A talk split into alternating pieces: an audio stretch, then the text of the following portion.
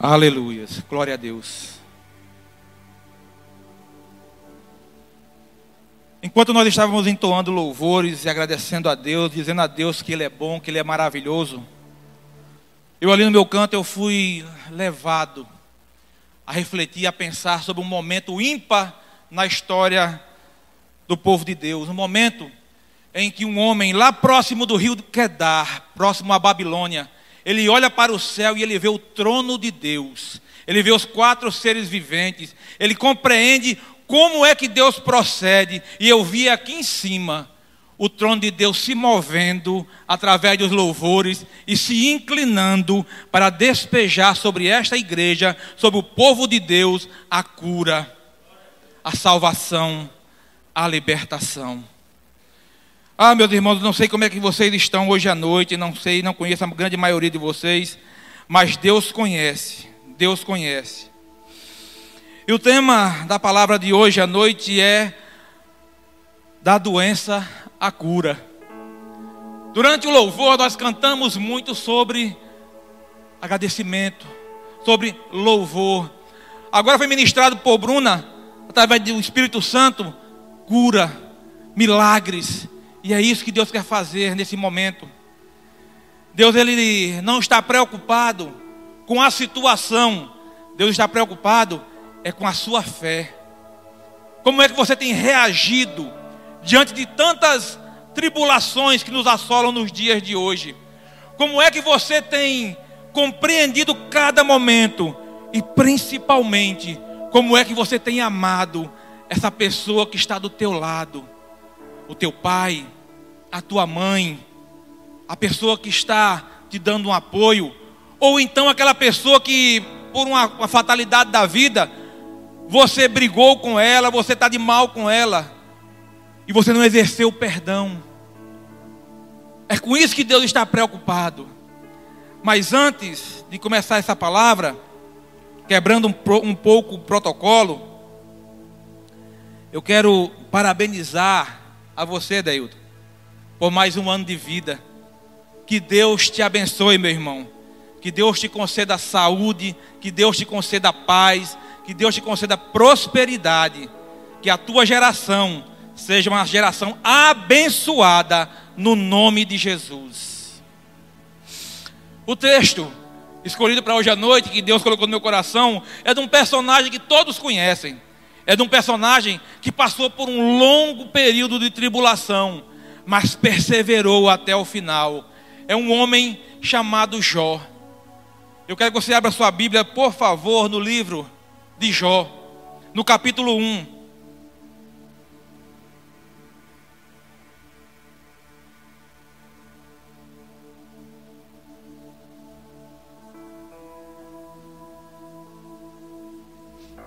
Jó, capítulo 1, versículo 1. Amém? Glória a Deus ou misericórdia? Eu ouvi umas misericórdias por aí. Diz assim o texto. Eu vou tirar o óculos para não olhar para o rosto de vocês, não reconhecer sua face. Havia um homem na terra de Uz, cujo nome era Jó.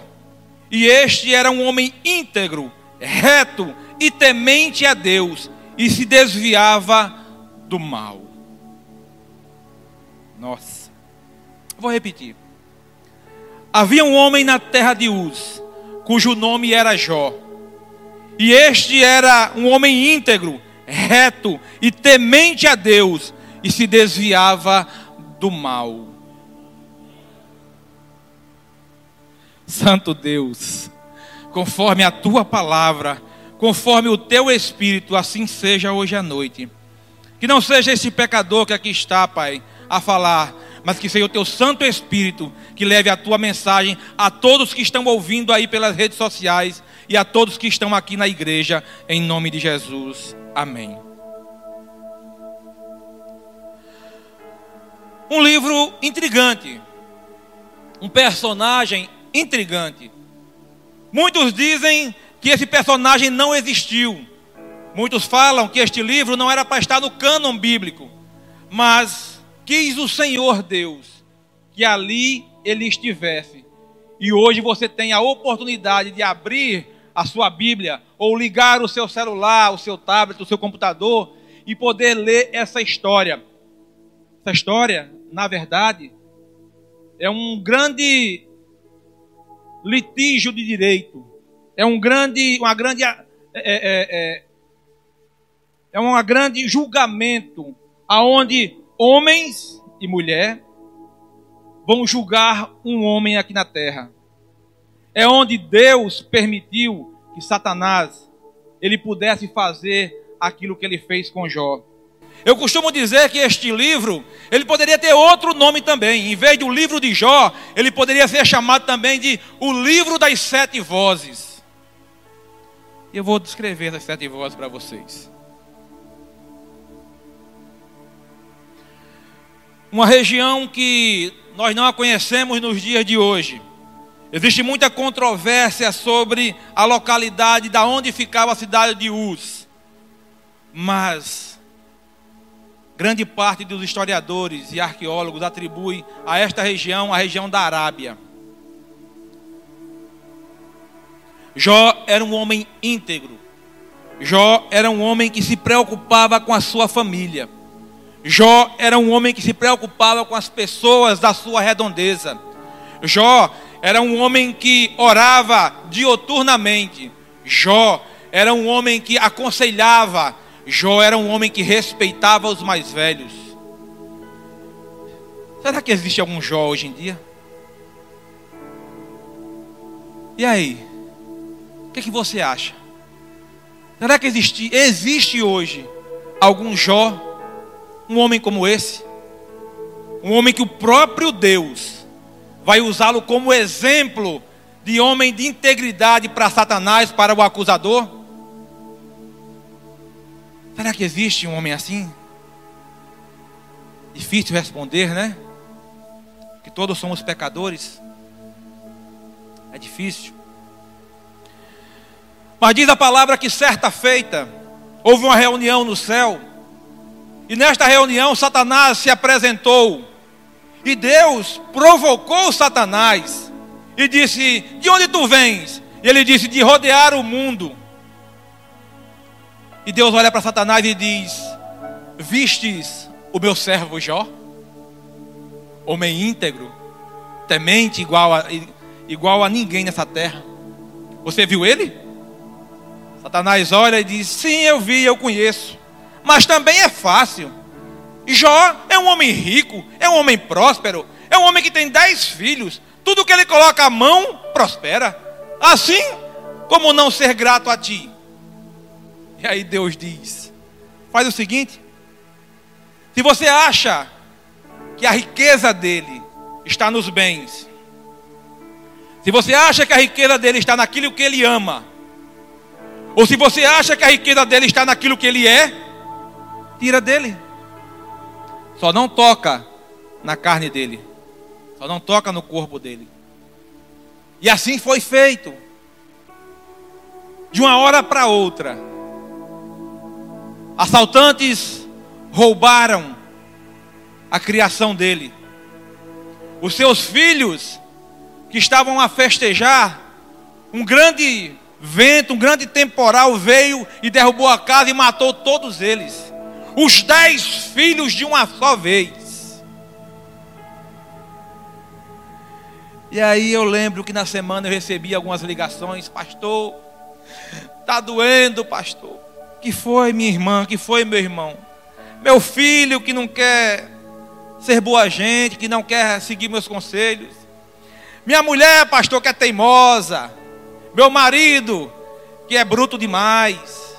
Eu vou me separar. Eu digo, gente, por causa disso, vocês vão jogar fora um projeto de Deus? Olhe para, para a história de Jó. Eu quero convidar vocês a viajar hoje à noite comigo nessa história. A história de um, de um homem que tinha tudo respeitado, E de repente, ele vai ter que olhar para seus dez filhos mortos e sepultá-los todos de uma só vez.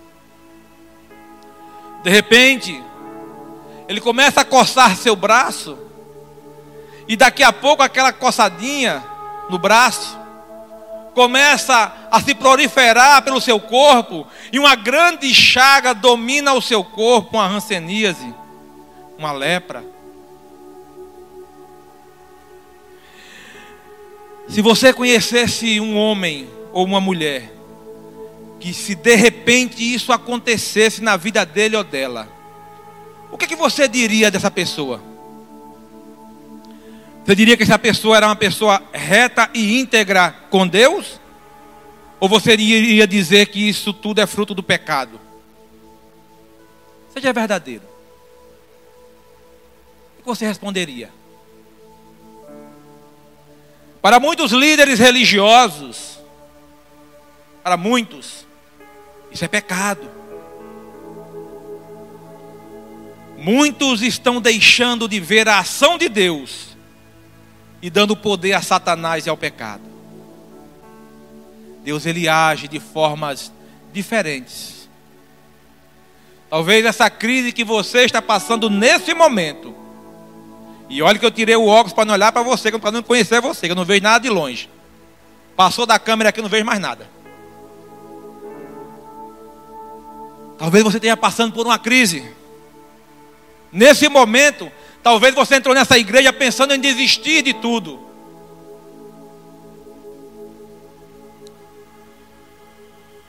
Aí Deus manda perguntar a você: Está chorando por quê? Se você tem um Deus grandioso que te ama, por que desistir? Deus te deu condições de você ter em suas mãos a teu acesso à palavra dele. E essa palavra, ao lê-la, ela vai te alimentar e te dar forças para superar todas as suas dificuldades. Mas nós temos os acusadores que virão.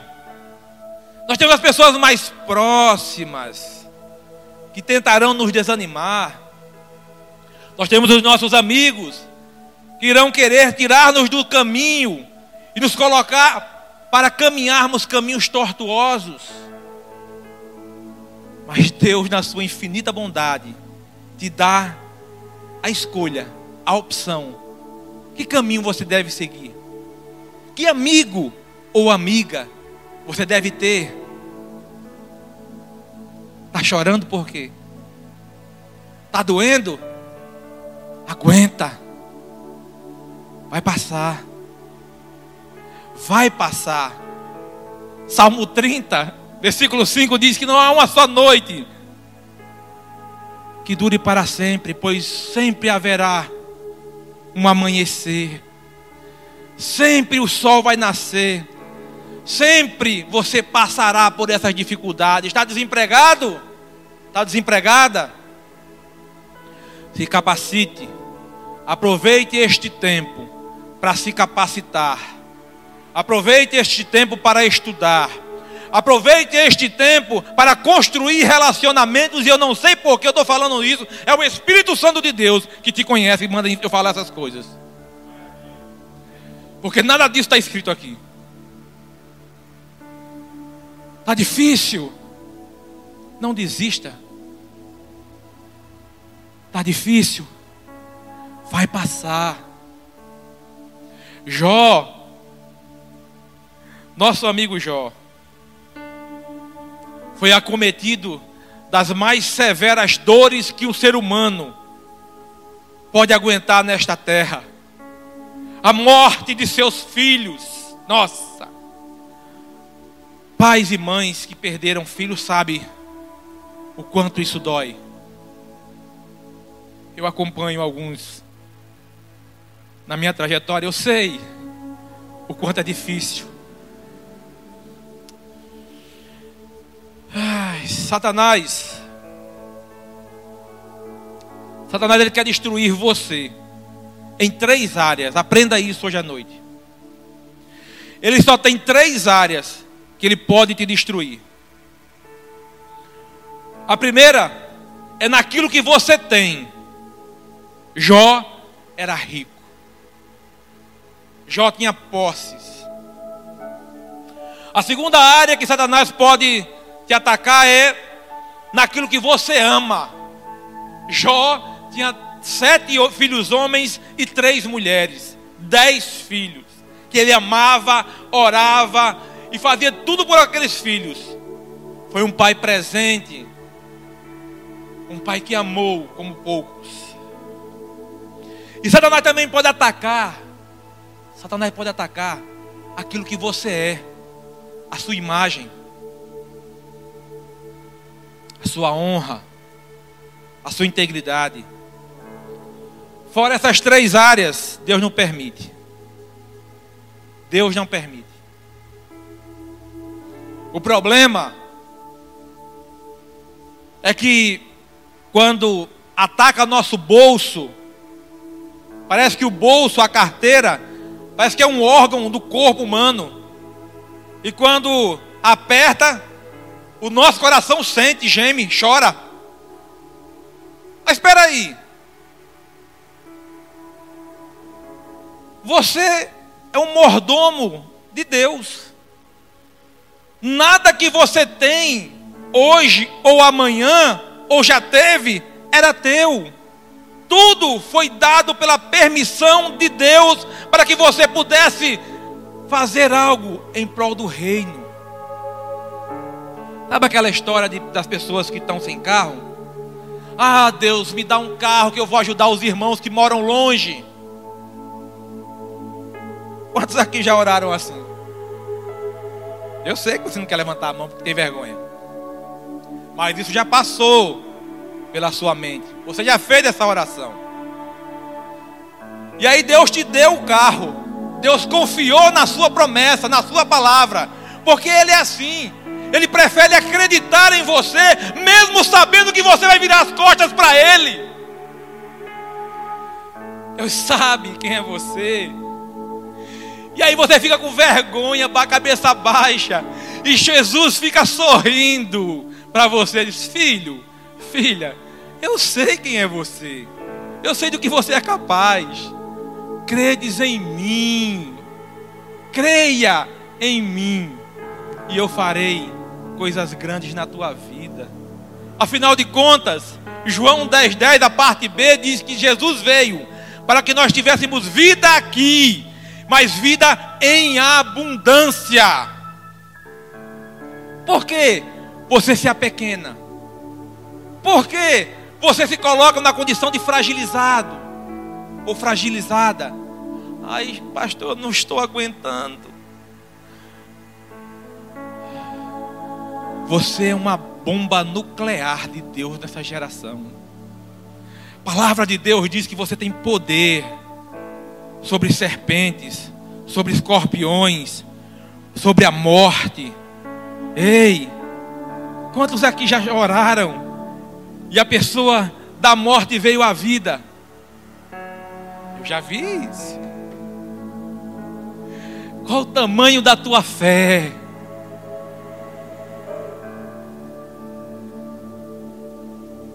Qual o tamanho da tua fé?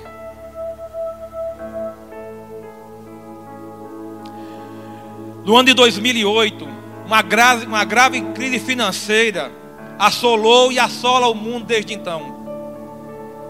Da noite para o dia, milhares de pessoas que se consideravam ricas perderam tudo na bolsa de valores. E pasmem, no outro dia, muitos se mataram com vergonha ou com a dor de ter perdido posses materiais. Mas Deus chamou o povo dele nesta terra, não foi para possuir posses materiais aqui, não. Foi para ajudar outras pessoas em condições de dificuldades e juntos passamos por todas as tribulações com um propósito que é irmos para o céu. Este é o propósito maior que você tem na vida. Não é enricar financeiramente. Porque quanto mais rico, infelizmente, mais para o umbigo você olha. Mas para dentro de si, você olha. E Deus quer que você olhe para fora, olhe para as pessoas, olhe para o mundo.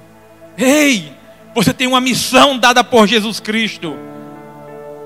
Está na hora de você se levantar, mas pastor, o vírus, a Covid. Irmão, se morrer, a, a você acordar, vai estar com Jesus do seu lado.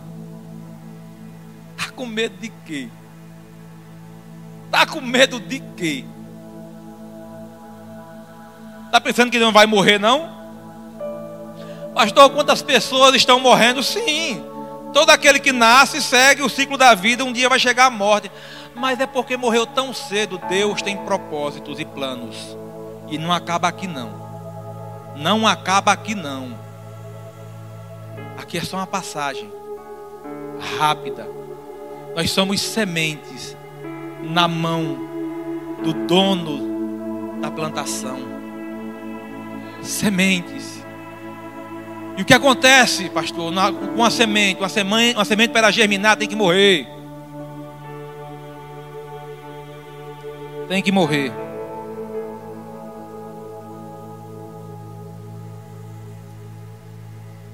Eu conversava com um colega e ele nos lembrava um contato que eu fiz um dia com um pastor russo. E esse pastor ele me dizia que ele era da KGB. E a missão dele era matar cristãos na década de 70 e 80, na Sibéria.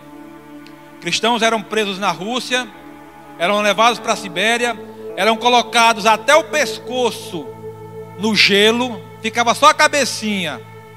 E aquele homem pegava uma cadeirinha, ia a 20 metros, pegava um fuzil e dizia para a pessoa: Renega teu Deus ou vou te matar. E as pessoas diziam: Eu não nego meu Deus. Ele matava. Ele matou famílias inteiras. E sabe qual é a missão dele hoje? Sabe o que ele faz hoje? Hoje ele prega a palavra de Deus. Hoje ele é um pastor ganhando vidas. E aí eu entrei em parafuso, eu digo, meu Deus, quantas, quantas pessoas, quantas sementes o Senhor jogou naquela seara para ganhar aquela vida. Deus disse para mim: a vida é minha, eu dou e eu atiro. Tudo é meu. Tudo é meu. Você não tem nada.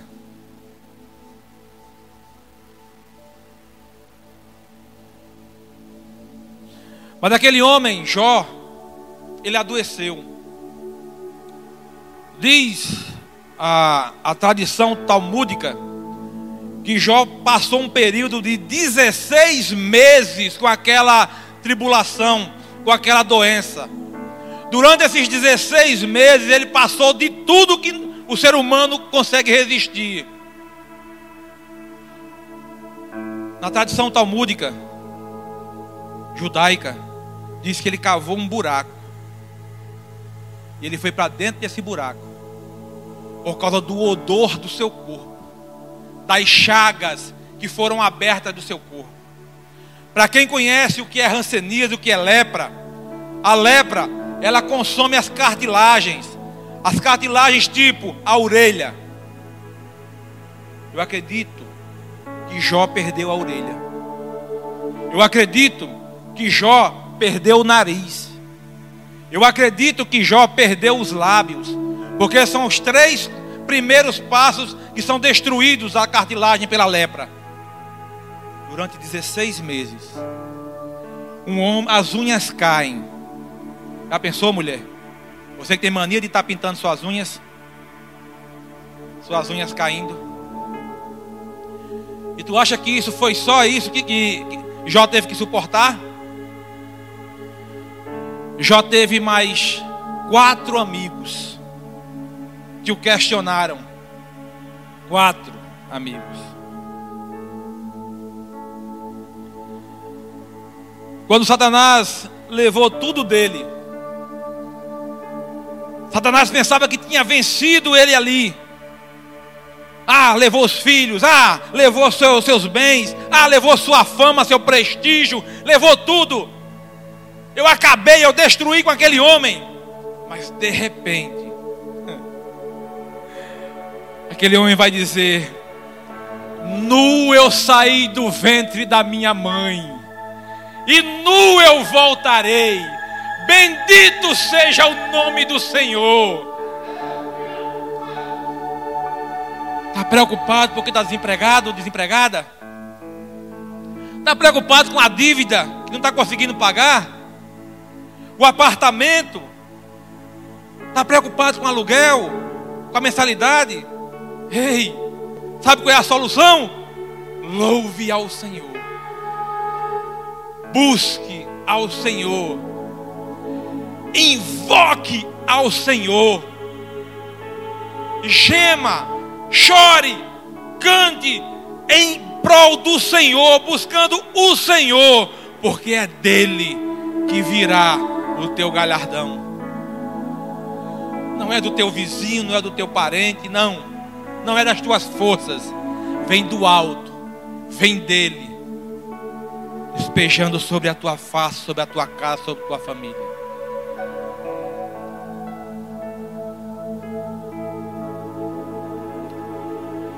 Nós não temos nada. Nós não temos nada.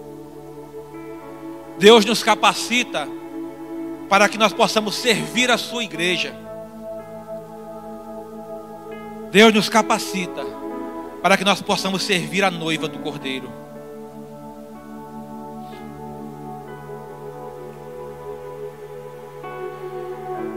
Casais com problemas de relacionamento com os filhos. Grande maioria dos problemas, Davi deu uma saidinha, deu. Mas a grande maioria dos problemas gerados, não sempre, não como regra, mas a grande maioria dos problemas é porque nós não sabemos educar nossos filhos.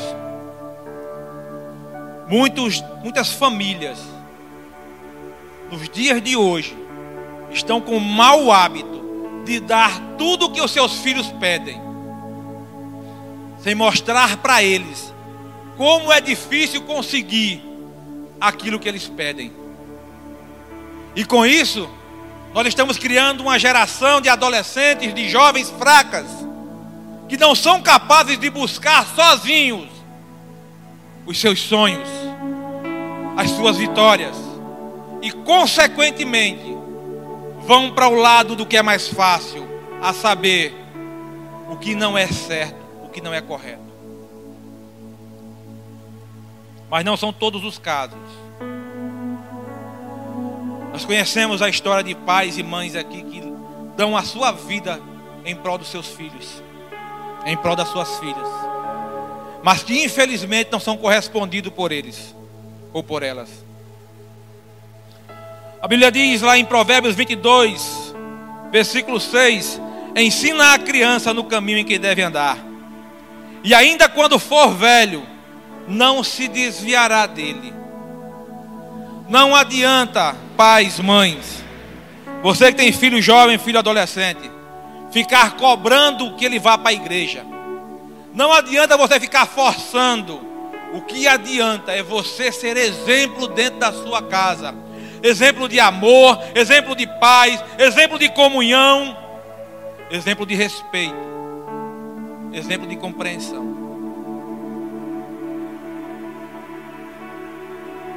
A palavra de Deus diz que no livro de Jó, que lá no versículo 5, diz assim: Jó sucedia, pois, que decorrido o turno de dias de seus banquetes, enviava a Jó e os santificava.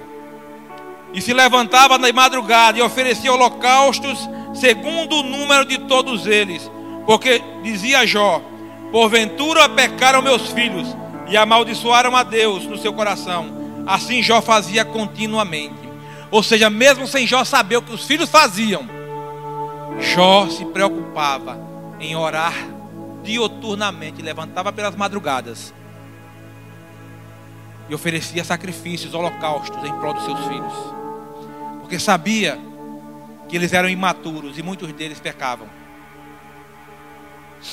Mas como eu falei a vocês, o livro de Jó também pode ser chamado de o livro das sete vozes. A primeira voz a do diabo. A primeira voz que dizia que ia destruir aquele homem, que iria fazer aquele homem blasfemar contra Deus, que iria fazer aquele homem ir para a ruína e poderia caçoar de Deus, mas não conseguiu. A segunda voz do seu amigo Zoar a terceira voz do seu amigo Bildade. A, terceira voz do seu amigo Elifaz. Ou Elifas. E, a, e a, a, a quinta voz, a de um jovem amigo chamado Eliú. A sexta voz, a voz da esposa. Que bela esposa, hein? Perdeu as posses perdeu os filhos, perdeu o status e aí perdeu a fé. Uma mulher que conhecia aquele homem, uma mulher que estava com ele há muitos e muitos anos, uma mulher que conhecia quem era o seu marido e quem era o Deus do seu marido, mas não suportou a dor de perder seus filhos, não suportou a dor de perder as suas posses, não suportou a dor de perder o seu status e blasfemou contra Deus. Mas, pastor, são sete vozes e a sétima voz, ora, é, é, a sétima voz veio no redemoinho de aproximadamente um metro e que ficou do lado do buraco que Jó fez para estar.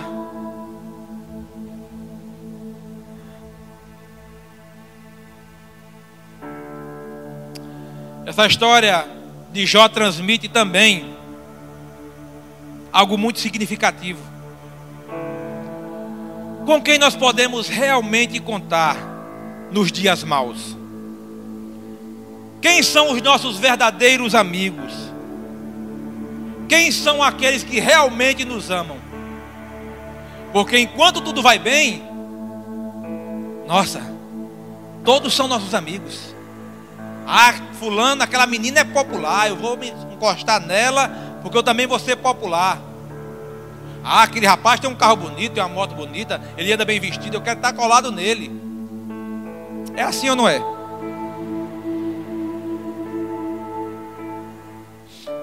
Enquanto eu escrevi esse sermão, Deus me trouxe a lembrança de uma época em que a minha esposa, que aqui está, passou por uma cirurgia e teve algumas complicações. Para quem não conhece nossa história, nós não somos daqui de João Pessoa. E nós tivemos várias dificuldades para criar nossas filhas.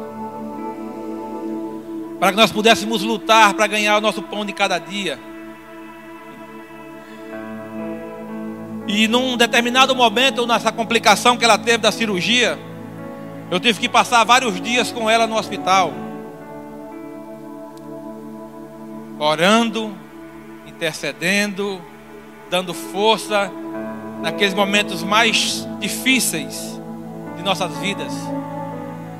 Quando você acha que não dá mais jeito, Deus chega e diz: Ei, calma, sou eu que estou fazendo. Calma aí. Em muitos momentos em que você acha que está só,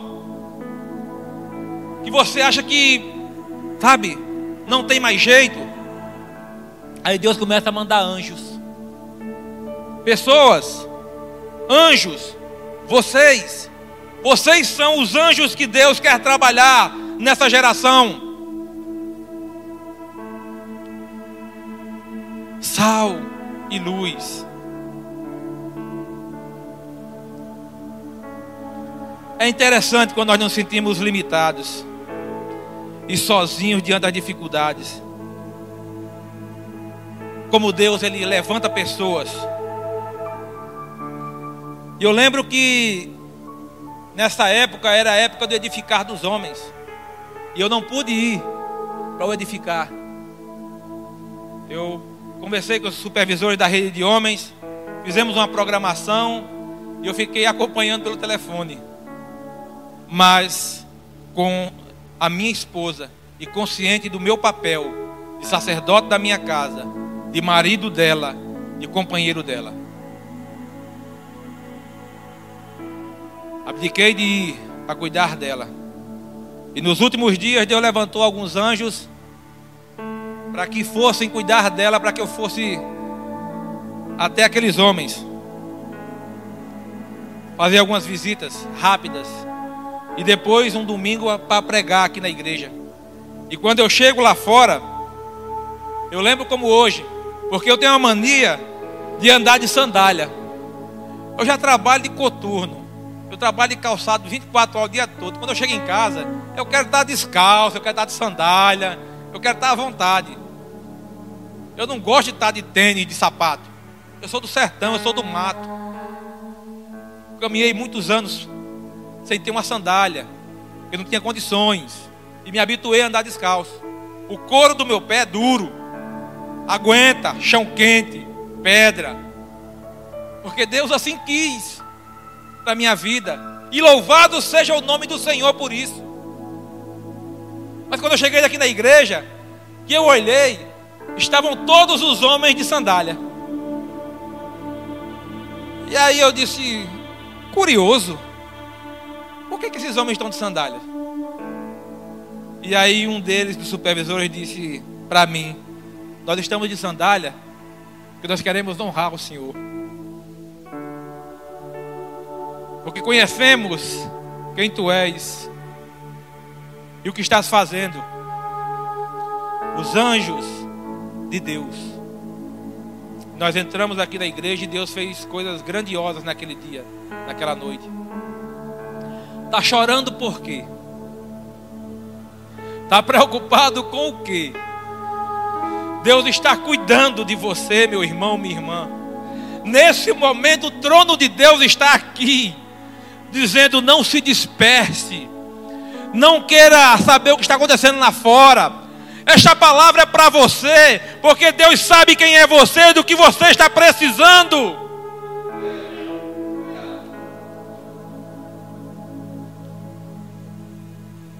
Eita Senhor.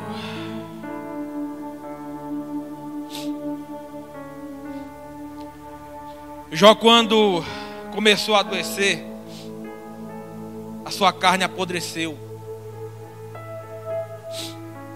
Era insuportável dentro da casa dele o odor de carne morta.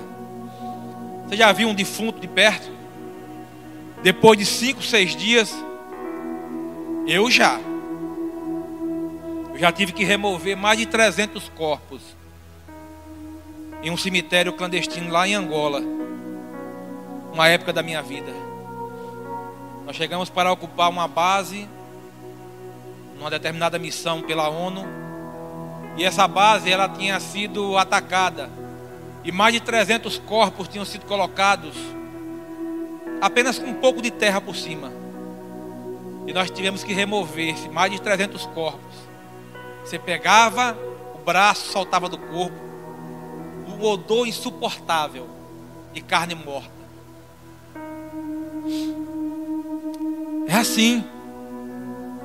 Mas ali estavam os amigos de Jó, travando um embate teológico e do direito, aonde eles acusavam Jó de, ter, de ser culpado por tudo aquilo, e Jó se defendia, a tal ponto que uma hora chegou em que eles não mais tinham como acusar Jó, porque tudo que eles falaram, Jó rebateu, tudo que eles disseram, Jó conseguiu reverter. E em um dado momento, Jó começou a se ensoberbecer, porque ele conhecia a palavra, o Deus da palavra. Ele mostrava: olha, eu nunca fiz isso, eu nunca traí minha esposa, eu nunca traí meus filhos, eu nunca traí ninguém com quem eu comercializo, eu sempre procurei fazer tudo correto.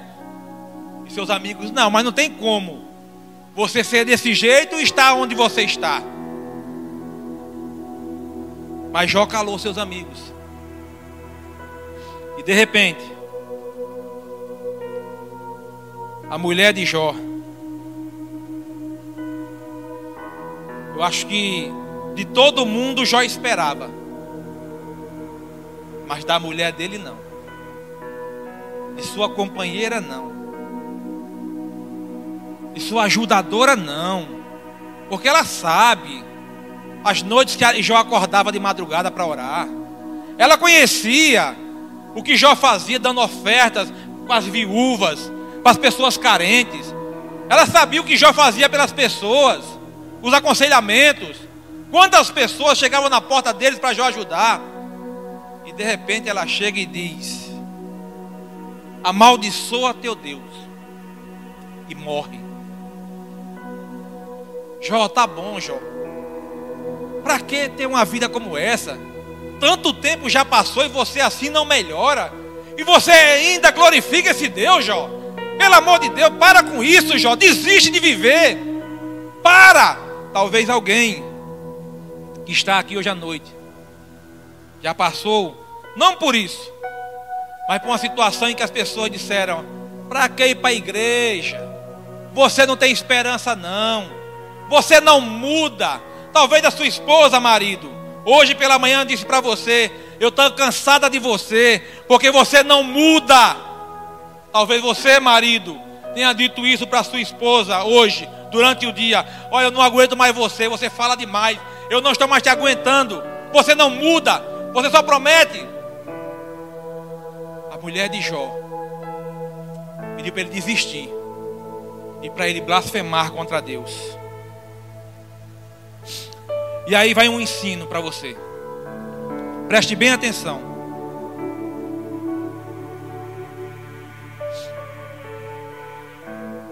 Esqueça o que está lá fora. Aprenda isso. Satanás não está interessado em fazer você pecar, pois está escrito que Jesus Cristo morreu pelo perdão de todos os pecados.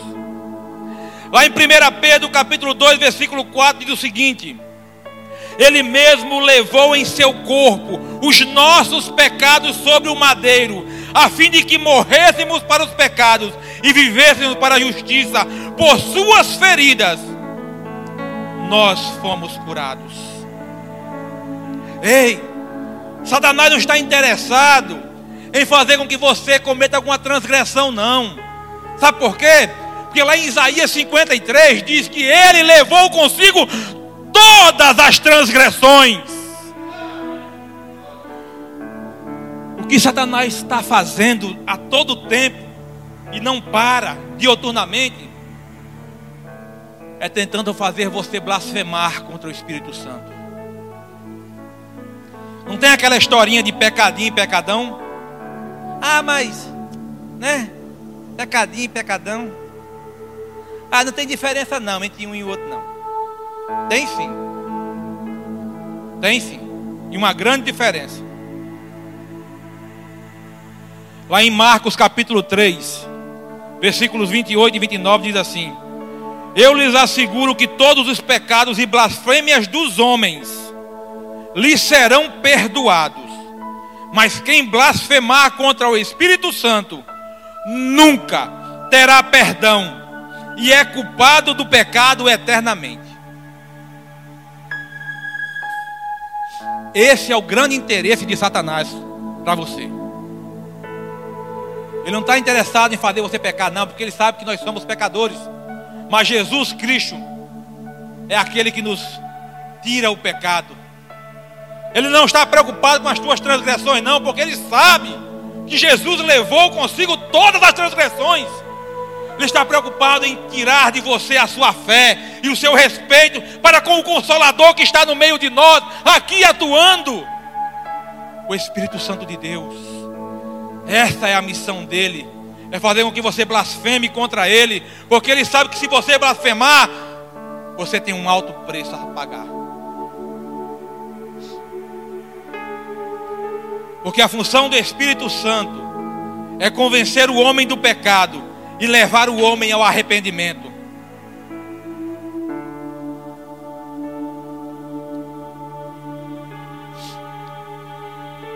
Vou dar uma acelerada aqui. Tem muita coisa para falar. O Espírito Santo está após os 16 meses,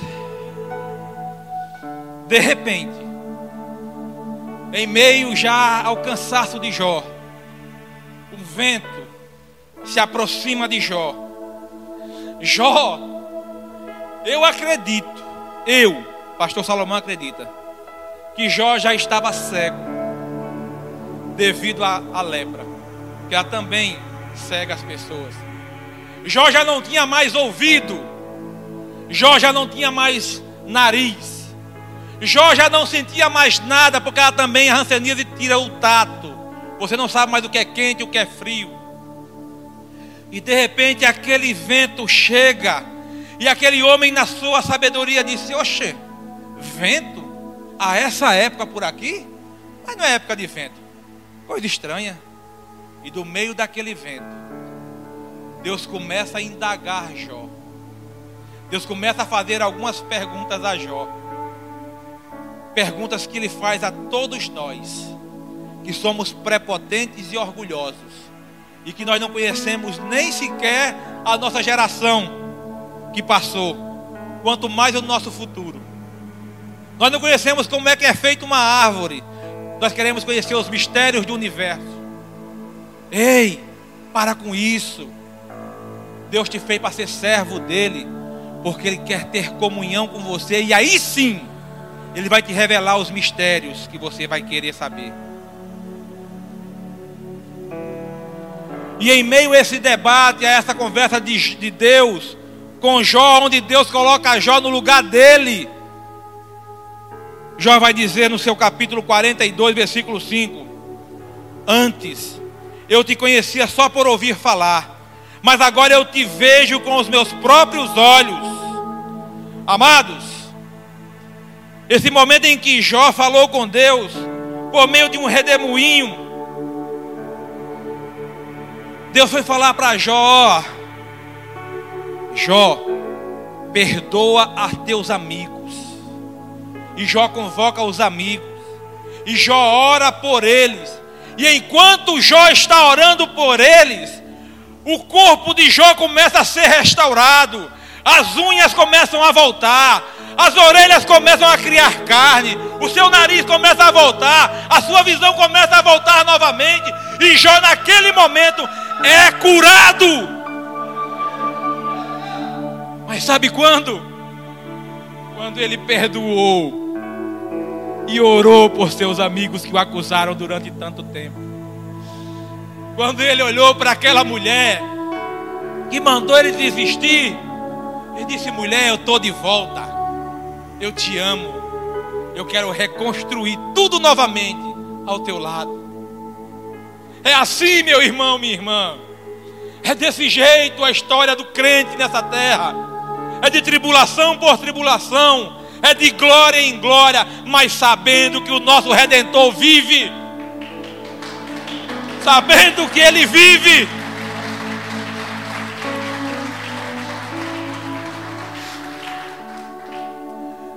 chorando por quê? Hein, Bruna? Bruna? Bruna? Está chorando por quê?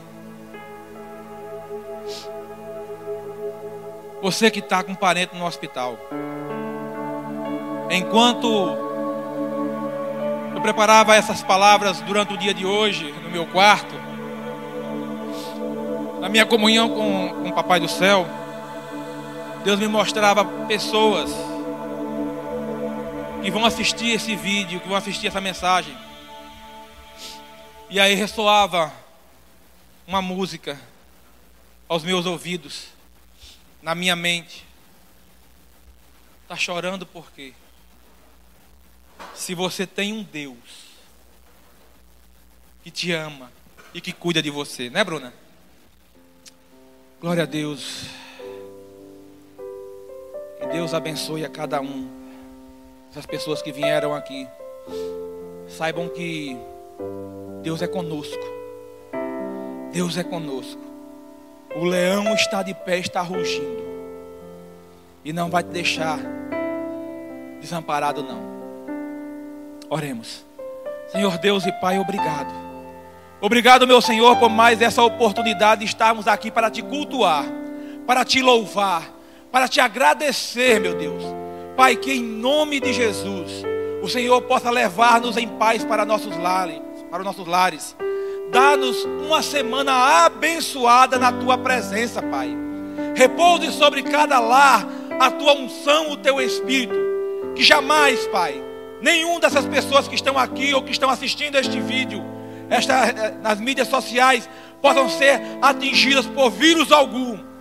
Que a tua mão poderosa possa estar protegendo o teu povo. E se alguém assim fizer, alguém pegar esse vírus, for acometido por essa doença, que logo, logo ele seja restaurado, para estar aqui dando testemunho da tua palavra, da tua obra, em nome de Jesus. E que o amor de Deus, o Pai, a graça do Senhor Jesus Cristo e as benditas consolações do Espírito Santo de Deus sejam com todo o seu povo espalhado por toda a terra, hoje e para todo sempre. A igreja do Senhor diz: Amém. Que Deus te abençoe. Muito obrigado. Bom em paz.